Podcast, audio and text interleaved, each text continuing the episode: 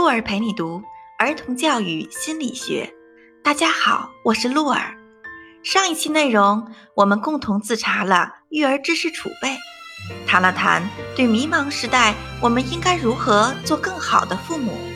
这一期内容，我们来聊一聊孩子们的成绩单。亲爱的听众朋友们，受疫情影响，学校的教学计划都有所提前。临近年底了，孩子们的期末考试也迫在眉睫了。在现实生活中，很多父母在提及他人孩子的时候，常常会说：“这个孩子的父母就很优秀，孩子一定错不了。”而常常在谈及自己的孩子的时候，又经常自嘲说：“我们孩子呀，从小就笨，学习也就那样吧。”其实呀。这里面有一个归因的问题，在心理学上，个体非常容易把一个个体的成功归因于外部条件，而将一个个体的失败归因于他自身。在儿童教育中有一个谬论，很多教育学者都认为孩子的遗传决定了孩子的能力，当孩子成绩不如意。责任就一定是遗传因素不好。阿德勒在《儿童教育心理学》这本书中提到了一个有趣的观点：在我们每个人的家族世系图中，每一个人都有父母两只旁系。我们向前追溯五代，就有六十四位祖先。这六十四位祖先中，就可能有一个拥有聪明才智的。往前追溯十代。就有四千零九十六位先祖，那么我们能够将我们的孩子是否具有聪明才智归结于这四千零九十六位先祖中的一位吗？显然是有点不靠谱的。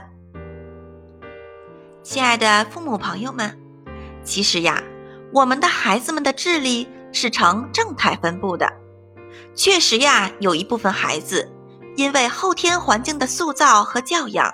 成为了极高智商的人群，也有一部分孩子因为心理发育的迟缓，暂时阻碍了他们的进步。但是我们能做的绝对不是苛责，而是帮助孩子们从困境中走出来。如果我们做不到呢，就应该请专业的心理咨询师或者治疗师来做。在这里呀，鹿儿就需要解释一下了。什么样的儿童需要去做心理咨询呢？一个小知识点：心理学上把人分为两大类，一类是心理正常，一类是心理异常。其中心理正常呢，又分为了心理健康和心理不健康。通常去做心理咨询的，往往是心理正常的人群，而那些心理异常的。则是需要去医院的精神科进行干预和治疗了。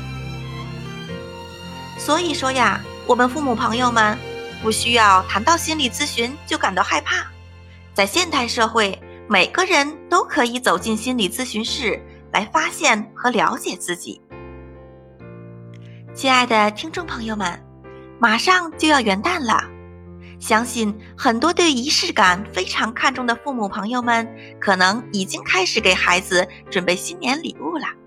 关于礼物的挑选，鹿儿有一条建议：我们要尽量挑选那些能够激发孩子合作意识、培养孩子创造力的，能够让孩子动手参与其中的玩具，这样会更有意义哦。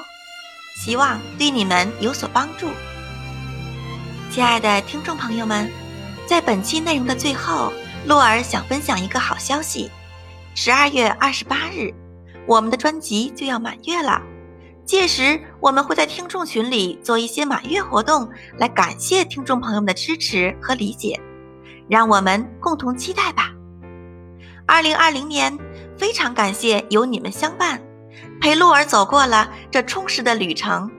谢谢你们。让我们下期不见不散。